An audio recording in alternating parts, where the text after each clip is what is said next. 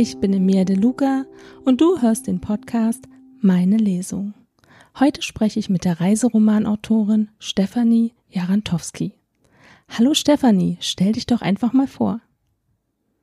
Hallo Emilia, ich freue mich sehr, heute hier zu sein. Ich bin Stefanie, ähm, wie du schon gesagt hast, Reiseromanautorin, beziehungsweise ganz konkret ähm, geht mein Buch um mein autobiografisches Reiseerlebnis durch das wilde Norwegen. Ähm, ich beschreibe den Olafsweg, den ich gelaufen bin. Verrate uns doch mal, wie dein Buch heißt, aus dem du heute liest.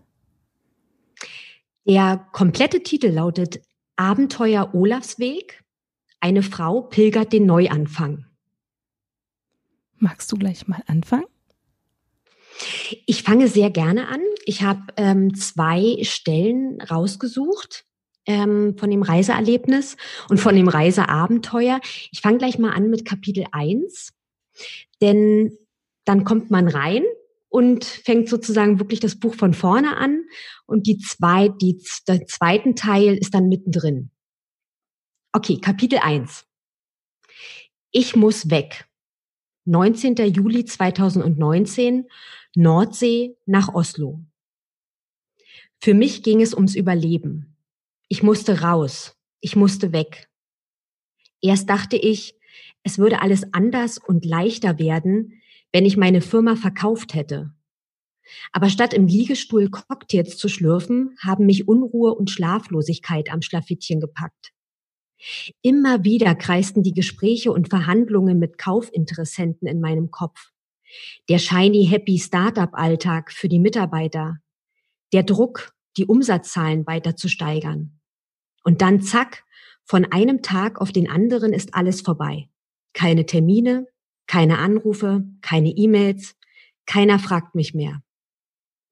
Ich saß am Schreibtisch im Arbeitszimmer unserer Berliner Wohnung und hatte das Gefühl, von den eigenen vier Wänden erdrückt zu werden.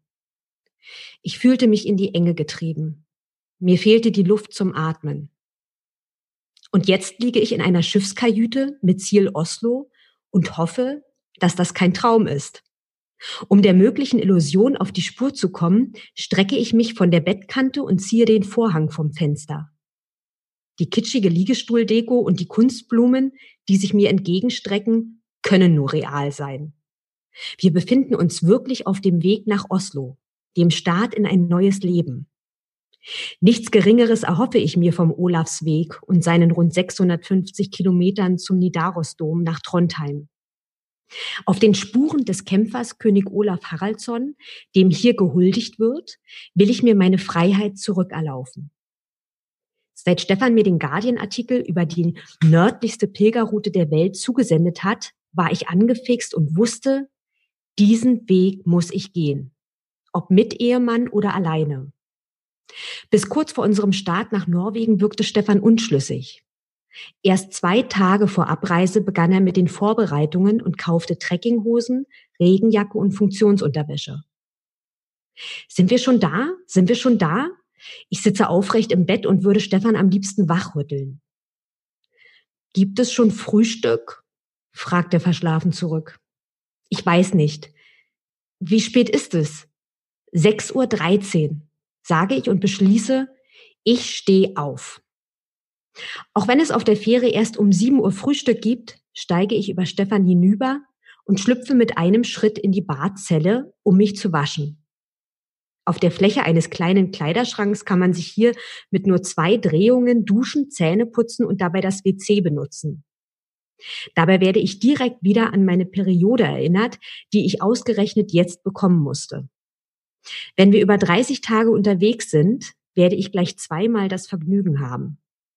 Hoffentlich reichen die Binden und Tampons, die ich dabei habe. Wohlweislich habe ich mir mehr davon in Geraldine verstaut. So heißt mein 10 Kilogramm schwerer Rucksack.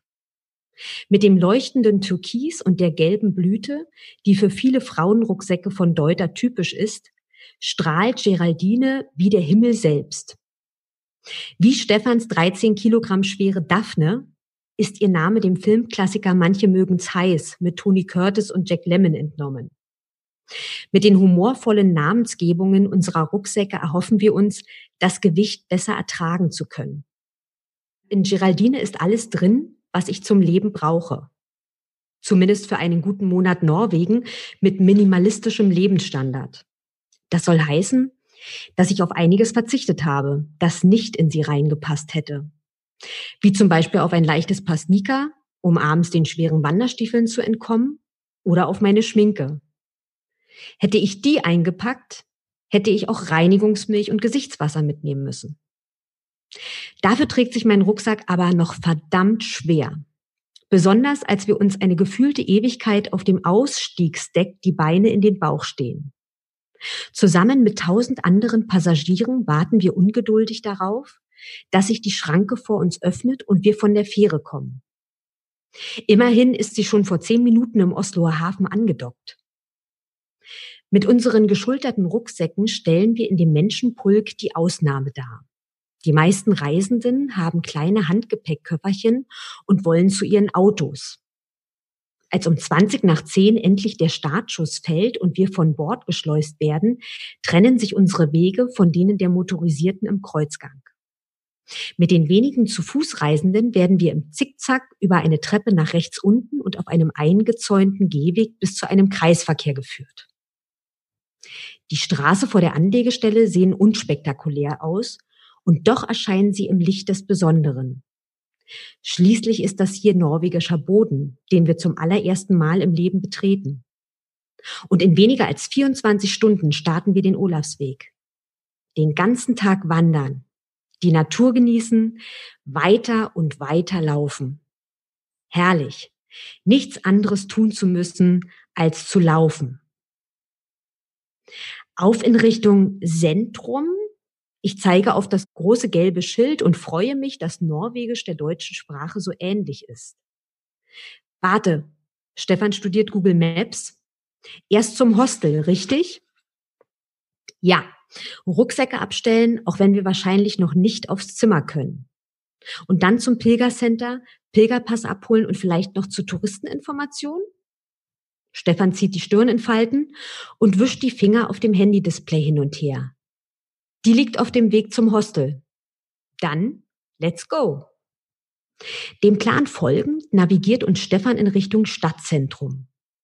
Auf dem langgezogenen Gehweg laufen wir an gläsernen und würfelförmigen Hochhäusern eines neuen Hafenstadtviertels vorbei, das im Inneren mit Holzbrücken und Flusslauf schön anzusehen ist, bis es an Cafés und Geschäften vorbeigeht. Puh, ziemlich schwül, erkläre ich Stefan meinen verlangsamten Schritt. Der Boden ist nass und mittlerweile drängt sich die Sonne durch Lücken in der Wolkenschicht. Wollen wir anhalten und was trinken? Lass uns doch wenigstens bis zur Touristeninformation laufen. Da Stefan nicht auf meinen Pausengesuch eingeht, muss ich den wahren Grund für mein Zögern erläutern. Der Rucksack ist so schwer. Meine Schultern tun weh. Ich bleibe stehen und versuche mit meiner Mimik die Schmerzen zu zeigen. Jetzt schon? Stefan dreht sich um. Trink doch erst mal einen Schluck. Ich bin erleichtert darüber, dank leerer Trinkflasche einen Liter, also ein ganzes Kilogramm weniger tragen zu müssen.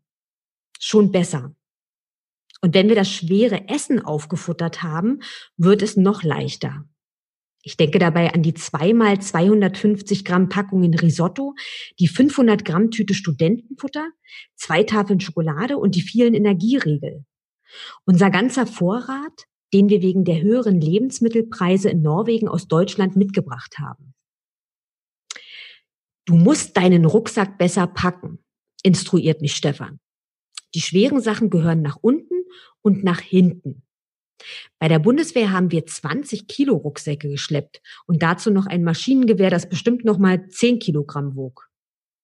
Eingeschüchtert von den vielen Kilos aus einem Lebensbereich, der mir vollkommen fremd ist, behalte ich meinen Plan für ein leichteres Gepäck für mich. Das Risotto wird schnellstens verbraucht. Schweigend und schwitzend gehen wir am beeindruckenden Glasbau der Oper vorbei und suchen unseren Weg zum Hauptbahnhof.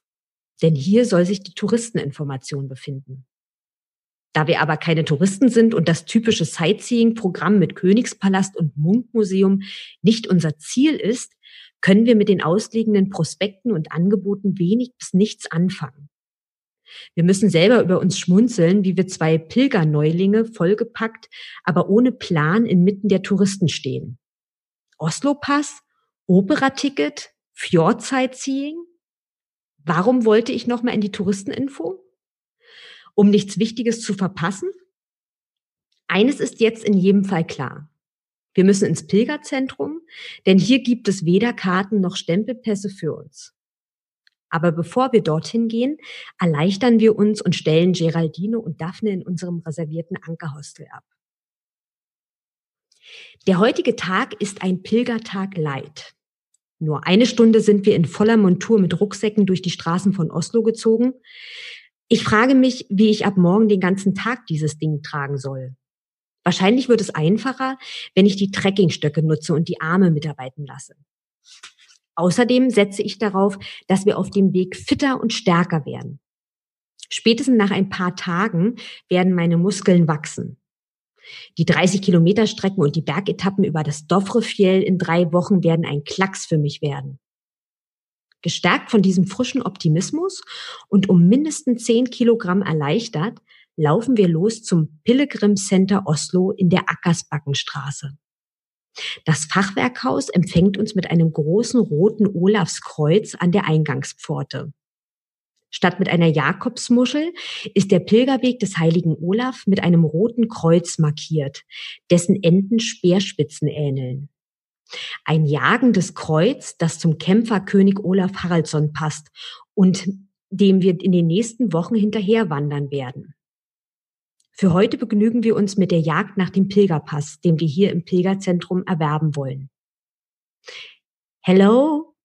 Ich winke dem Mann zu, den ich am Schreibtisch gegenüber des Eingangs entdecke und komme direkt zum Punkt. We would like to buy two pilgrim passes. Hi and welcome, begrüßt uns der Mann mittleren Alters und zeigt mit seiner ausgestreckten Hand auf die zwei Stühle vor seinem Tisch. Er trägt einen Vollbart und seine Augen strahlen uns durch zwei runde Brillengläser an. Would you like a cup of coffee? Au ja. Bei Kaffee bin ich immer dabei. Und auch Stefan freut sich über die heiße Stärkung. Der freundliche Mann stellt sich als Pilgerpastor Roger Jensen vor, der auch fließend Deutsch spricht. Wie ein Lehrer, der zwei neue Schüler in die Kunst des Pilgerns einführt, klärt er uns über den St. Olafs Läden auf berichtet über die gute norwegische Wasserqualität, rät uns Herbergen vorab zu reservieren sowie einen Ruhetag pro Woche einzulegen. Besonders wichtig ist ihm, dass wir offen bleiben. Weichen Sie auch mal vom ausgeschilderten Pfad ab. Gehen Sie Ihren eigenen Weg. Zum Schluss seiner Einführung bringt er uns Hallo und Tschüss auf Norwegisch bei, Hi und Hade. Damit haben wir die Voraussetzung für den Pilgerpass erfüllt. Für 50 norwegische Kronen, umgerechnet 5 Euro pro Pass, erhalten wir das ersehnte Stück. Und da steht es. Stefanie Jarantowski-Schmidt wird ihre Pilgerreise am 20.07.2019 in Oslo starten. Zu Fuß. Und ein erster Stempel vom Pilgrim Center Oslo füllt eines der vielen leeren Felder aus, die darauf warten, bestückt zu werden. Mit der Freude des Neuanfangs stecke ich den Pass sorgsam in die Innentasche meiner Windjacke. Jetzt fehlt uns nur noch der Reisesegen, den wir zusammen mit einem blauen Armband von Roger erhalten. In weißer Schrift auf blauem Band steht dort, Gott segne und behüte dich. Stefan strahlt, ich strahle, Roger strahlt. Und da kann die Sonne auch nicht an sich halten. Sie strahlt uns ins Gesicht, als wir das Pilgercenter verlassen und uns winkend von Roger verabschieden. Wir vertreiben uns die Zeit bis zum morgigen Start mit Sightseeing Light. Notgedrungen. Gehen zum Königspalast und durch den Park, suchen Schutz in einem Café vor dem wiedereinsetzenden Regen.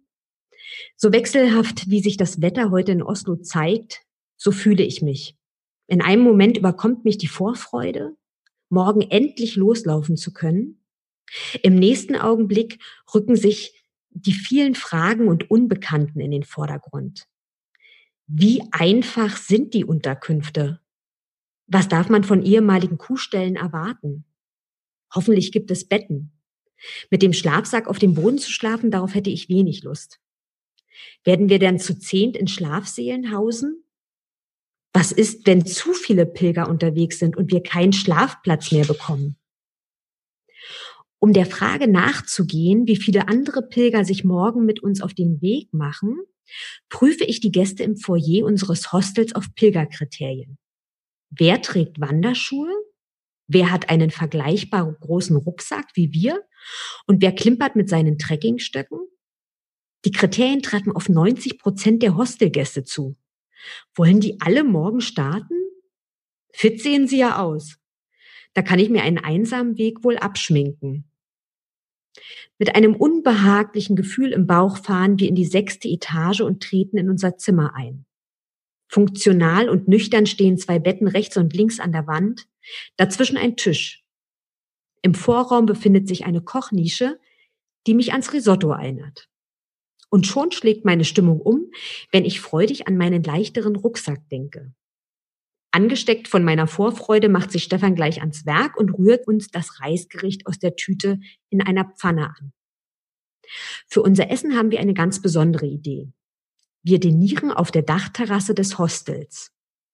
Wann hat man schon mal die Gelegenheit, auf dem Dach eines neunstöckigen Gebäudes in Oslo zu essen? Das Erlebnis lassen wir uns nicht entgehen. Und so suchen wir uns, jeder mit seinem Teller Reis plus Gabel bestückt, unseren Weg nach oben. Da nur einer von zwei Aufzügen in die neunte Etage fährt und das nicht der Aufzug neben unserem Zimmer ist, führt mich Stefan eine alternative Route entlang. Ich folge ihm durch ein Labyrinth von Türen, Korridoren und Gängen, bis wir vor dem Notausgang stehen. Hinter der Tür müssen wir feststellen, dass leider keine Treppe nach oben führt. Es geht nur abwärts. Dann also wieder zurück. Nur Pech eben, dass sich die Notausgangstür von außen nicht mehr öffnen lässt. Und so nehmen wir zusammen mit unseren Tellern voll Reis den einzig möglichen Weg und steigen die Treppen hinab. Während wir die Stufen bis zur Tür, die in den Innenhof führt, hinunterstapfen, genehmige ich mir immer mal einen kleinen Happen Risotto zur Stärkung. Wie selbstverständlich gehen wir mit unseren Tellern in den Händen um das Hochhaus herum, an Passanten und einer Baustelle vorbei, bis wir die Rezeption unseres Hostels wieder erreichen. Hi, hi, bringen wir unschuldig rufend hervor und beschleunigen auf dem Weg zum richtigen Fahrstuhl, der uns endlich auf die Dachebene bringt. Oben angekommen gilt unsere oberste Priorität dem erkalteten Risotto, das wir an einer Tischbank neben drei Kartenspielenden Jugendlichen einnehmen. Erst nach dem Essen begutachten wir die Dächer der Hauptstadt. Angelehnt an das Stahlgeländer schaue ich in Richtung Stadtzentrum, wo die Turmspitze der Domkirche alle anderen modernen Gebäude und Ziegeldächer der vielen Altbauten überragt. Der Bahnhof, ein ehemaliger Kornspeicher, Redison Hotel, Rockefeller Music Hall. Die andere Seite mit dem Botanischen Garten und seinen dicht bewachsenen Bäumen trifft eher meinen Geschmack. Und dann entdecke ich sie am schmalen Horizont. Die grünen Berge in der Ferne. Dort geht es ab morgen hin. In die wilde Natur Norwegens. Ein längeres erstes Kapitel. Ähm, ja. Erzähl uns doch mal, wie es dazu kam, dass du den Olafsweg gelaufen bist. Ja, da kamen viele Ereignisse zusammen. Und zwar wie kam ich überhaupt auf den Olafsweg? Wie es hier kurz angedeutet ist durch einen Guardian-Artikel, ähm, der über diesen einsamen Pilgerweg in Norwegen berichtet hat. Den hat mir mein äh, Mann Stefan zugesendet.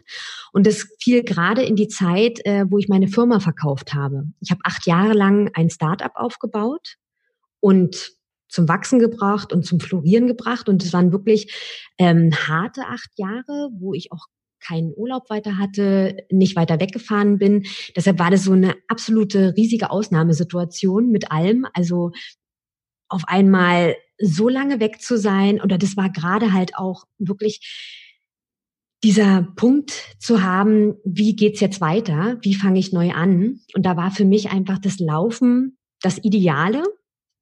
Und dann war es natürlich wirklich einmalig, äh, 30 Tage, beziehungsweise waren insgesamt 40 Tage in Norwegen.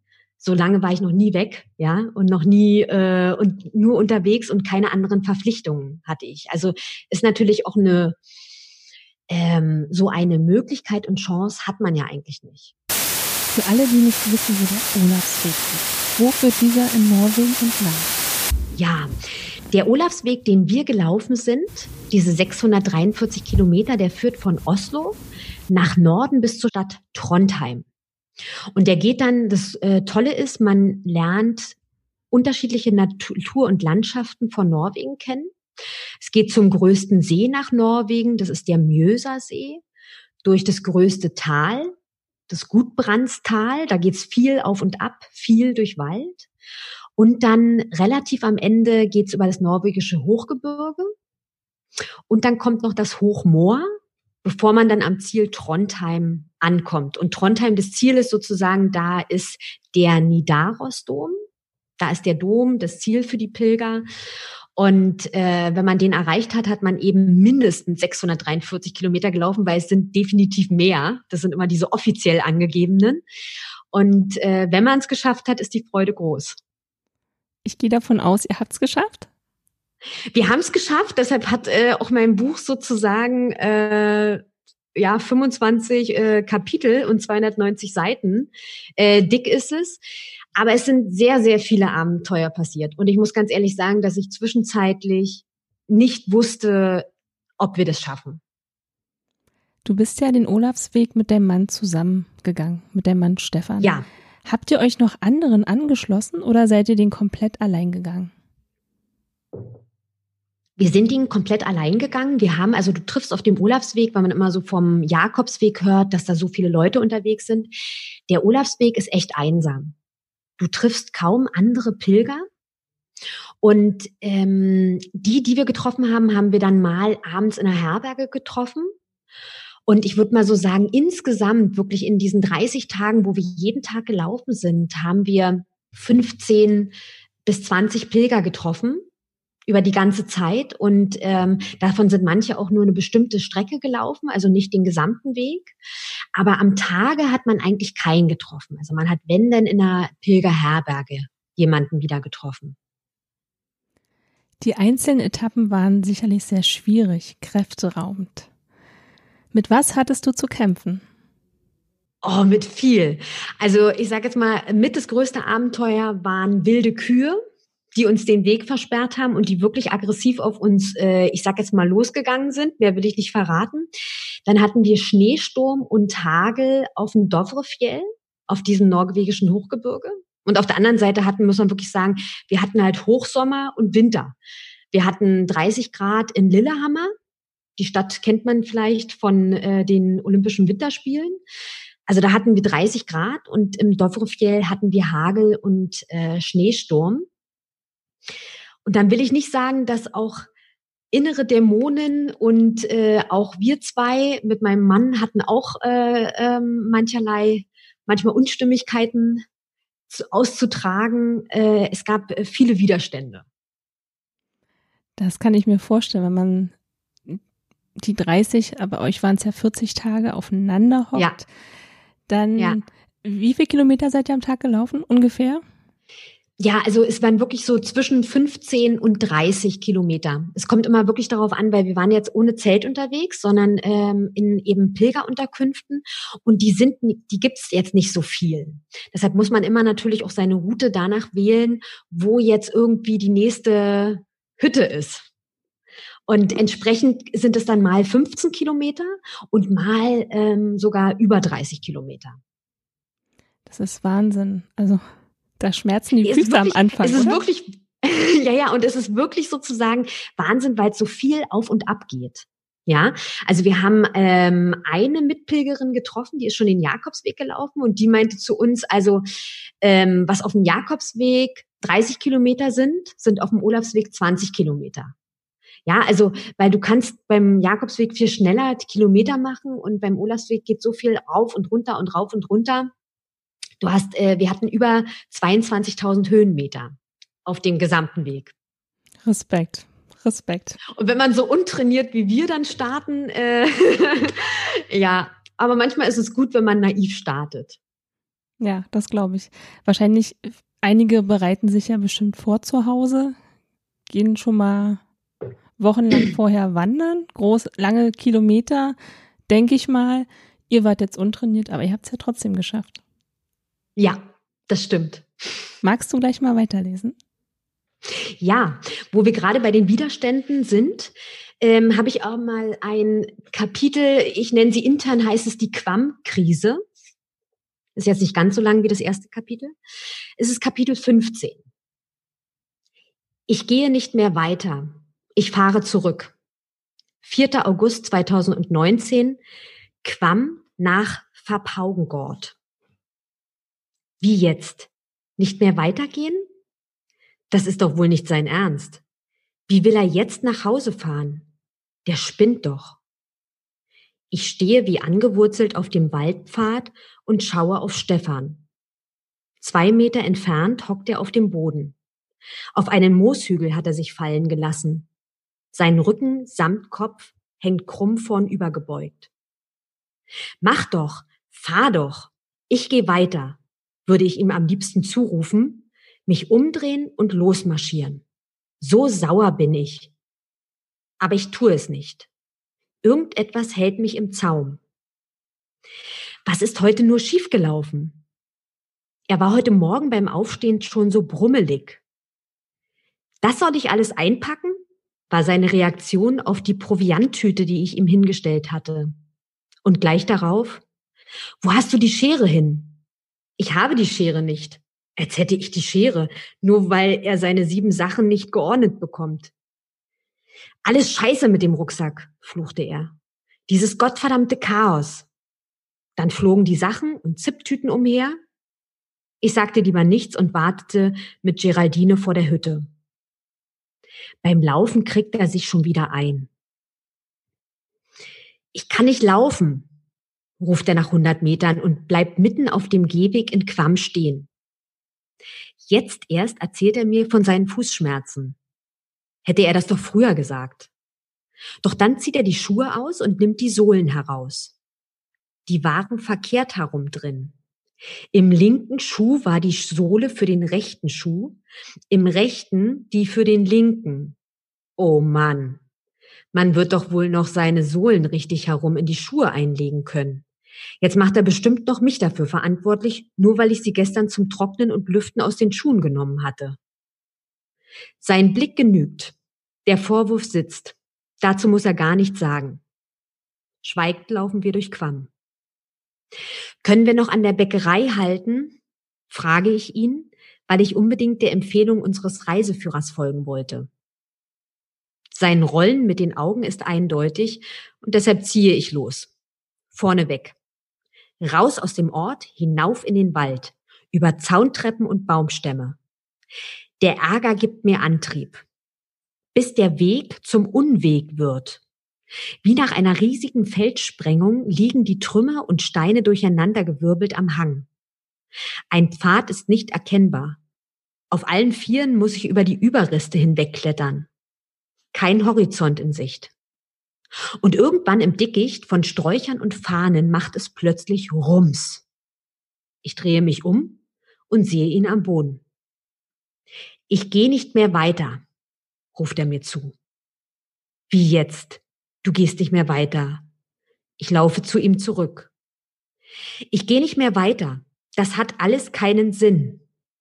Sollen wir eine Pause machen? frage ich, erhalte aber keine Antwort. Ich warte und überlege. Willst du was essen? Vielleicht ist sein Blutzucker abgesunken. Aber auch auf diese Frage erhalte ich keine Antwort. Da ich ahne, dass wir nicht in fünf Minuten wieder weitergehen werden, setze ich meinen Rucksack ab und will etwas zu essen rausholen, als er auf einmal sagt, ich fahre zurück nach Hause. Er würdigt mich keines Blickes. Was du machst, ist mir egal.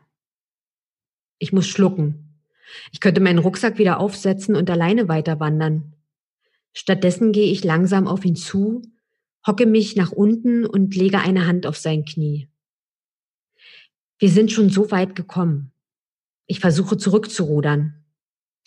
Lass uns nicht kurz vor dem Ziel aufhören. Ich kann nicht alleine weitergehen. Was ist, wenn ich das Feuer, das ich damit entzünde, nicht mehr löschen kann? Wenn es mich selbst erwischt? Lass uns das zusammen durchstehen. Ich streichle über seinen Oberschenkel und löse damit eine Kaskade wilder Wörter aus ihm heraus. Das hat alles keinen Sinn. Der ganze Weg hat keinen Sinn. Das ist alles sinnlos. Stefan schüttelt den Kopf, als würde er gleichzeitig sagen, nein, nein, nein. Wenn wir zurück sind, bin ich da, wo ich aufgehört habe. Alles war umsonst. Nichts hat sich geändert. Ich kann nichts Neues machen, wenn die Eventsofa-Migration nicht gelingt. Sind wir am Arsch. Das Laufen ist sinnlos. Alles sinnlos. Ständig hängst du mir in den Ohren mit der Webseite. Immer noch nicht migriert. Kannst du mich nicht mal in Ruhe lassen? Nein. Immer wieder fängst du damit an. Aber er schneidet mir das Wort ab. Ich verstehe das einfach nicht. Ich verstehe das nicht. Ich kann das nicht verstehen.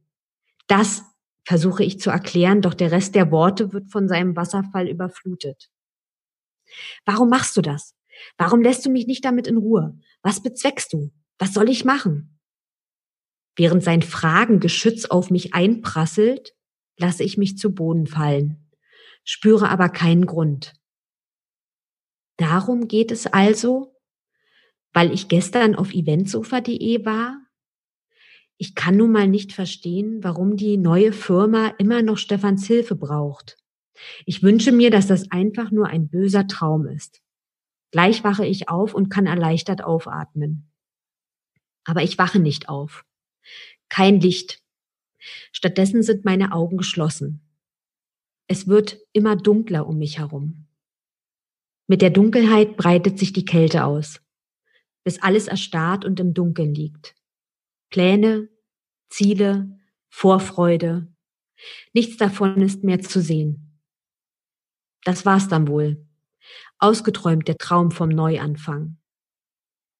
Die Welt um mich herum bleibt stehen. Wie lange? Eine Stunde? Zwei? Ich weiß es nicht. Wen interessiert jetzt noch die Uhrzeit? Im dunklen Raum der Zeitlosigkeit vernehme ich seine Stimme, die flüstert, Komm, lass uns weitergehen. Er zieht mich nach oben. Ich tue, was man mir sagt. Ich nehme den Rucksack und die Stöcke entgegen.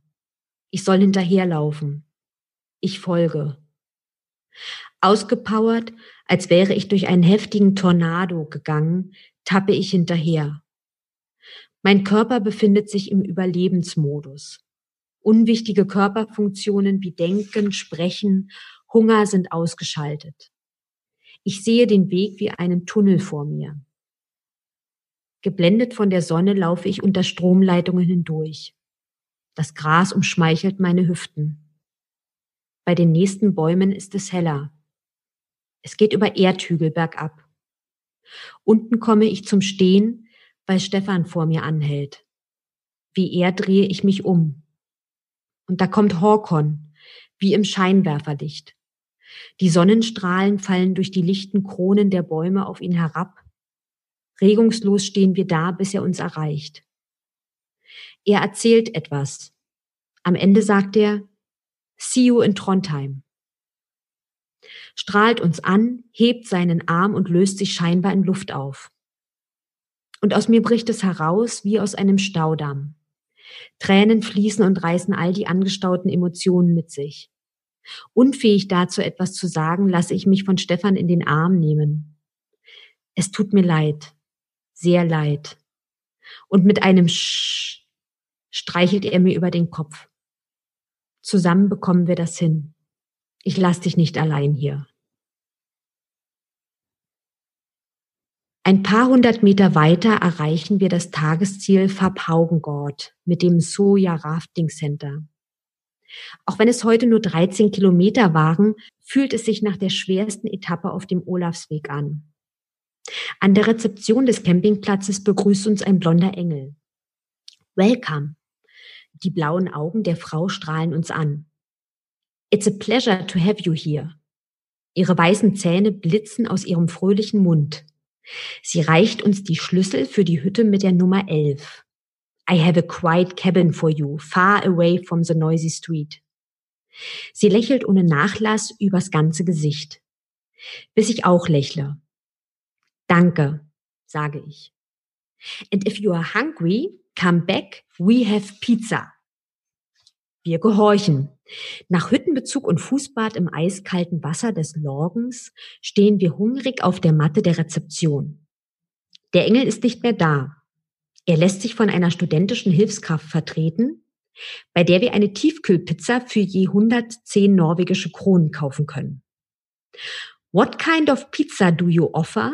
Fragt Stefan. Wait. Sie dreht sich um zur Kühltruhe, zieht Kartons hervor, schiebt sie wieder nach unten, bis sie zwei ergreift und uns präsentiert. We have Pepperoni Salami. Sie schaut zur rechten Pizza, die sie gleichzeitig hochhält, and Pepperoni Salami. Sie blickt nach links, während sie die linke Packung nach oben hebt. Stefan und ich sehen uns an und müssen leicht losprusten. Zum laut loslachen sind wir beide zu schwach. Wir nicken der Studentin zu und bestellen die Pizzen. Auch wenn wir kein Fleisch essen und ich in meinem 36-jährigen Leben noch nie Salami gegessen habe, wissen wir beide, dass es so sein soll. Auf der Terrasse der Hütte lassen wir uns von der Sonne bescheinen und führen uns die salzige Stärkung zu Gemüte. Wir sind wieder zusammen auf dem Weg. Das ist das Einzige, was zählt an diesem Sonntagabend.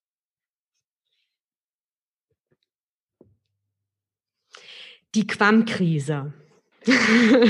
ja. Das wird mir in unvergesslicher Erinnerung bleiben. Das war halt der Moment, wo ich wirklich dachte, jetzt ist es vorbei. Das glaube ich, das glaube ich. Magst du dazu noch ein bisschen was erzählen? Mm, na, vom Hintergrund her, richtig. Ähm, Stefan hatte wie ähm, starke Fußprobleme, weil er sich eine riesen Blase gelaufen hat, die leider unschön unter, unter der Hornhaut war. Da gab es auch noch eine Fuß-OP, die ich quasi durchgeführt habe. Deshalb, das sind so in den ersten Kapiteln ähm, wird das thematisiert. Und er hatte Fußprobleme. Ähm, und man merkt so einfach, dass da die Nerven etwas blank gelegen waren, ja. Und dann sind manchmal, muss dann ein Thema kommen ähm, und da sind wahrscheinlich wirklich viele Sachen zusammengekommen. Und Eventsofa, der Name, der da gefallen ist, so hieß äh, meine Firma, die ich verkauft habe. Und wir hatten sozusagen, bevor wir losgegangen sind, ähm, hat gerade die Migration stattgefunden und da waren nicht alle Sachen fertig geworden. Und oder beziehungsweise wurde Stefan da immer noch um Hilfe gefragt. Und ähm, ja, und da haben wir sozusagen immer noch mal, und da habe ich geguckt auf der Webseite, wie es denn jetzt aussieht, und habe Stefan daraufhin angesprochen. Ja, und das brachte dann das Fass bei ihm zum Überlaufen. Zumindest kam dann alles durch, ja. Er hat es dann verarbeitet ähm, einen Tag lang und dann kam, platzte alles raus. Wie gesagt, also ähm, ich glaube, man hat halt ähm, bei bestimmten Sachen, also gerade wenn man so lange und so anstrengend auch unterwegs ist, ähm, den ganzen Tag läuft mit dem Rucksack und so viele Sachen auch passieren, da kommt man halt auch an seine Grenzen. Und das entlädt sich manchmal. Das habe ich schon ganz oft gehört, dass das passiert. Daher, ich finde das ganz interessant, was du erzählst. Das hört man ja immer wieder von Berichten. Mhm sei es der Olafsweg oder der Jakobsweg. Ja. Aber das hilft ja. Wenn es dann raus ist, ist es raus. ja, auf jeden Fall. Es ist quasi wie, wie so ein Reinigungsprozess, ja. Genau. Hast du dir während des Pilgerns schon Notizen gemacht und geahnt, dass daraus dann ein Buch entstehen wird? Das ist eine sehr gute Frage. Also ich habe mir jeden Tag Notizen gemacht, habe quasi Tagebuch geschrieben und für mich war das eine große Freude, endlich wieder so Tagebuch zu schreiben und Reisetagebuch war auch was ganz Neues. Und auf dem Weg ist so der Wunsch entstanden, Mensch, daraus ein Buch machen. Ja, ich wollte immer ein Buch schreiben, ich habe immer viel geschrieben und ähm, aber vor allem Kurztexte geschrieben und ähm, viele Sachthemen geschrieben, aber daraus wirklich ein Buch zu machen und dieser dieser Gedanke, der ist dann auch immer größer geworden während des Laufens. Und dann aber, als ich wieder hier war, als ich wieder zurück war nach den 40 Tagen Norwegen, habe ich sofort angefangen zu schreiben. Dann war klar, daraus mache ich ein Buch. Hast du da ganz normal am Schreibtisch gesessen oder bist du eine, die im Kaffee schreibt oder auf der Couch? Zuerst habe ich am Schreibtisch ähm, gesessen, dann habe ich die Bibliothek entdeckt. Ich bin jemand, ich schreibe ähm, am liebsten in der Stadtbibliothek. Da habe ich zum einen, äh, finde ich das Tolle daran, es ist ruhig. Ja, okay, manchmal quatschen Leute, deshalb habe ich dann auch manchmal Kopfhörer auf, ja.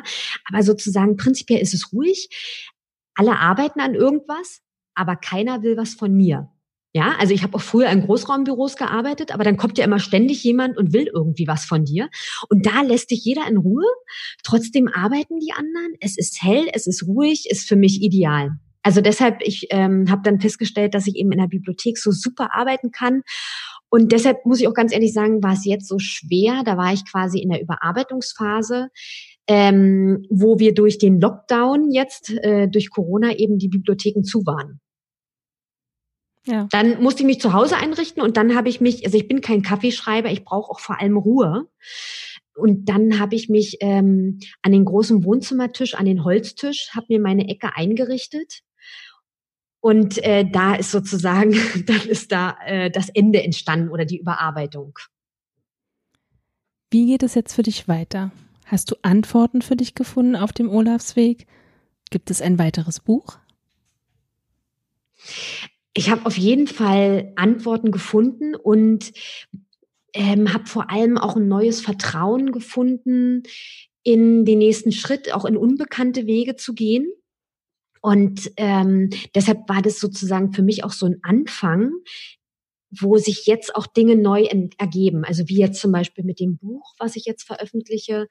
Und ähm, dann ist auch ein Umzug geplant. Also wir wollen uns persönlich privat verändern, raus aus der großen Stadt Berlin.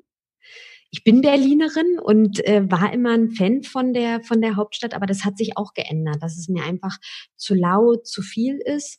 Und äh, wir werden nächstes Jahr ans Meer ziehen, ähm, in der, also quasi Mecklenburg-Vorpommern, ähm, in der Nähe vom Meer.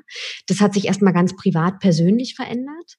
Und so sind viele Sachen, die jetzt gerade so neu entstehen die mich sehr glücklich machen. Und das nur durch den Olafsweg, das ist doch super. Auf jeden Fall. Und da ähm, vielleicht kann ich auch noch mal ein Zitat. Das, ich habe auch ein Vorwort hier von dem Roger Jensen, von dem ich im ersten Kapitel der Pilgerpastor erzählt habe, dem wir begegnet sind. Der hat ein Vorwort für das Buch geschrieben und ein Zitat daraus habe ich hinten aufs Buch gedruckt. Man muss wagen, etwas aufzugeben, um etwas finden zu können. Deshalb ist für mich auch das Buch so ganz klar so ein Mutmacher, wieder neu anzufangen. Und ich glaube, vor dem, vor dem Neuanfang steht man immer mal wieder. Und das Schöne ist auch, man kann auch immer wieder neu anfangen. Egal was ist. Das stimmt. Würdest du anderen empfehlen, den Olafsweg zu laufen, wenn sie vor einer schwierigen Entscheidung stehen oder gerade selber nicht wissen, wie es weitergeht?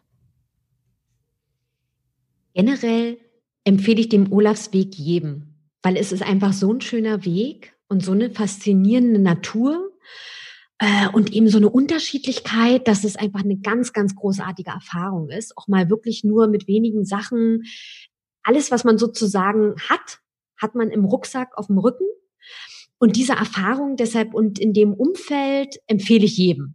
Und dann eignet sich, glaube ich, wirklich sehr, sehr gut wenn man in einer Umbruchphase ist. Ja, also ich habe auch, das habe ich auch von Herbergs ähm, Vätern, Müttern erzählt bekommen, dass vor allem auch Leute den Weg laufen, die entweder nach einer Krankheit, die sich wieder erholt haben und ähm, das verarbeiten wollen, oder nach einer Trennung, vielleicht auch nach einer Scheidung, oder wenn jemand verstorben ist ähm, im nahen, im Verwandtenkreis, im Familienkreis, dass es da viele gibt, die dann eignete sich, glaube ich, besonders, weil halt dieses Gehen viel macht mit dem Kopf und man bekommt den Kopf frei, ja. Deshalb, das war bei mir schon immer so, wenn ich irgendwie Probleme hatte zu, zu lösen, so, dann bin ich um den Block gelaufen, und ich bin gerne draußen, laufe gerne und das hat mir auch wirklich geholfen und hilft mir immer weiter, ähm, Dinge zu ordnen. Würdest du den Olafsweg nochmal gehen oder vielleicht auch mal den Jakobsweg? der, der Jakobsweg, zumindest so der ganz bekannte, auch den Habe Kerkeling gelaufen ist, der wäre mir persönlich zu voll. Ja, also ähm, da mag ich mehr die Einsamkeit. Den Olafsweg will ich gerne nochmal laufen. Und zwar, es gibt ähm, quasi, der Olafsweg ist auch ein, wie der Jakobsweg, ein Netz von Pilgerwegen, die dann zu dem Nidarosdom ähm, dahin laufen. Also genauso wie der Jakobsweg. Es gibt ja auch in Deutschland Jakobswege, wo halt sozusagen deutsche Pilger ähm, nach Santiago de Compostela gelaufen sind. Und so ist es eben in Norwegen auch. Und speziell, da geht ein Weg, der geht von Schweden, ähm, wenn ich es richtig ausspreche, also ich werde es wahrscheinlich nicht richtig aussprechen, Selanga. Das ist ähm, auch an der Küste und geht durch Schweden und dann so nach Trondheim. Ja, der ist ähnlich lang und der würde mich sehr als nächstes reizen. Aber mich reizt auch der Pilgerweg durch Japan. Also ich vermute, wir werden noch mehrere Bücher von dir. Ich vermute auch. Ja? Ich die anderen auch, Wege, Emilia. ja. Also da freue ich mich dann schon drauf. Bin ich sehr gespannt, wenn du über die Super. anderen Wege auch dann wieder ein Buch schreibst. Super. Und habe ich dich jetzt schon, hast du Interesse, den Olafsweg zu laufen? Ähm, ich hatte jetzt erstmal in Deutschland vor, den Jakobsweg dieses Jahr zu laufen. Ja, cool. Aber es hört sich sehr verlockend an. Also Norwegen, ich bin auch totaler Norwegen-Fan. Also ja, ja. Ich werde dein Buch lesen und dann geht's los. Super, klasse. Ne? Und sonst frage ich dich einfach noch mal, was man so braucht. Du hast ja da schon sehr viel Erfahrung. Ganz genau. Und ich habe auch, das steht auch als Zusatz, ich gebe da auch, ähm, habe da schon bereits viele Tipps weitergegeben. Es gibt die Webseite olafsläden.de auf der habe ich eine Packliste drauf und Tipps ähm, zum Pilgern, zu Herbergen. Ach, also da kann man sich schlau machen, wenn man Interesse hat. Das ist super. Wie würdest du dich selbst beschreiben? Ich würde mich selbst beschreiben als, als Autorin, als Outdoor Freak als Wandermädchen, Kaffeeliebhaber, Biertrinkerin, Yogi und einfach als Sonnenschein. Ich lächle gerne in die Welt hinaus und äh, bringe andere Menschen gerne zum Lachen und zum Strahlen. Das ist schön, das ist schön. Verrat uns doch mal, wo wir dich bei Social Media finden einen Instagram-Account, das weiß ich, dass du den hast. Du kannst ja vielleicht noch mal sagen, wie du dort heißt, was man da findet und vor allen Dingen, wo man dich vielleicht noch findet. Ja, also am besten ist wirklich mein Hauptkanal ist Instagram. Das ist mein äh, mein Vor- und Nachname einfach zusammengeschrieben ohne Punkt und Komma, also Stefanie Jarantowski. Darüber findet man mich auf Instagram und da gibt's die weiteren, also einerseits ähm, gibt's da viele Bilder und Eindrücke von Norwegen, vom Olafsweg, Texte, Kurztexte, ähm, Gedichte, auch Einblicke ins Buch und weiterführende Links wie auch eine Leseprobe zum Buch, ähm, wie auch eben den Link zur Webseite, wo man Packliste etc. findet. Also am besten eben auf Instagram Stefanie Jarantowski. Und wer nicht auf Instagram ist, dann gerne direkt über die Webseite olafsläden.de. So, jetzt wollen wir alle dein Buch kaufen. Jetzt wollen Yay. wir alle, bevor wir losfahren, wollen wir es unbedingt noch mal lesen. Wo können wir jetzt hingehen? Können wir in die Buchhandlung um die Ecke gehen oder online? Wo gibt es dein Buch zu kaufen? Überall. Als E-Book, Überall. Print, alles. Genau. Es gibt ähm, als E-Book und als Print. In Print in der Taschenbuchvariante, weil wirklich auch vom Format her gedacht ist. Ähm, vom Format her gedacht ist, dass man das einfach schön dabei haben kann. Vielleicht auch mitten auf dem Olafsweg. Ich wollte gerade sagen, also nimmt man es auch einfach nochmal mit, kann nochmal ein bisschen durchstöbern. Jetzt bin ich genau an der Stelle. Wie ging es denn der Stefanie genau. dort? Vielleicht geht es mir auch genauso. Na, das ist doch super. Richtig und kann sich vielleicht auch aufbauen lassen, wenn man da selber und man sieht sozusagen, okay, nicht nur mir geht's gerade so scheiße oder äh, ja, es kommen auch wieder andere Tage. Ähm, und da kann man sich wirklich ähm, da mitnehmen lassen. Ja, das ist super. Was wünschst du dir von deinen Lesern? Ich wünsche mir von meinen Lesern, dass das Buch eine, ich möchte sie, also, dass das Buch eine Inspiration für sie wird. Dass sie begeistert sind, ähm, sich von der Abenteuerreise anstecken lassen und neuen Mut schöpfen, etwas Neues zu beginnen. Ein sogenannter Neuanfang, genau. Genau. Super. Ja, Stefanie, wir sind leider schon am Ende. Schade, aber du kommst dann einfach mit deinen nächsten Büchern wieder, würde ich sagen. So machen wir das, Emilia. Es war sehr schön. Ich fand es jetzt sehr interessant, ähm, das auch mal zu hören von jemandem, der, das, der den Olafsweg gelaufen ist. Ist ja eine tolle Erfahrung. Also man kennt ja auch nicht so viele, die das gemacht haben. Man, man redet ja über sowas nicht wirklich. Und ich finde es ganz toll, dass du darüber ein Buch geschrieben hast. Ja, vielen Dank. Vielen Dank, Emilia. Und ich würde sagen, bis bald. Bis bald und Dankeschön, dass ich aus meinem Buch vorlesen durfte. Sehr gerne. Also bis zum nächsten Mal. Eure Emilia. Wenn dir die Folge gefallen hat, abonniere den Podcast und über eine Bewertung würden wir uns sehr freuen. Meine Lesung.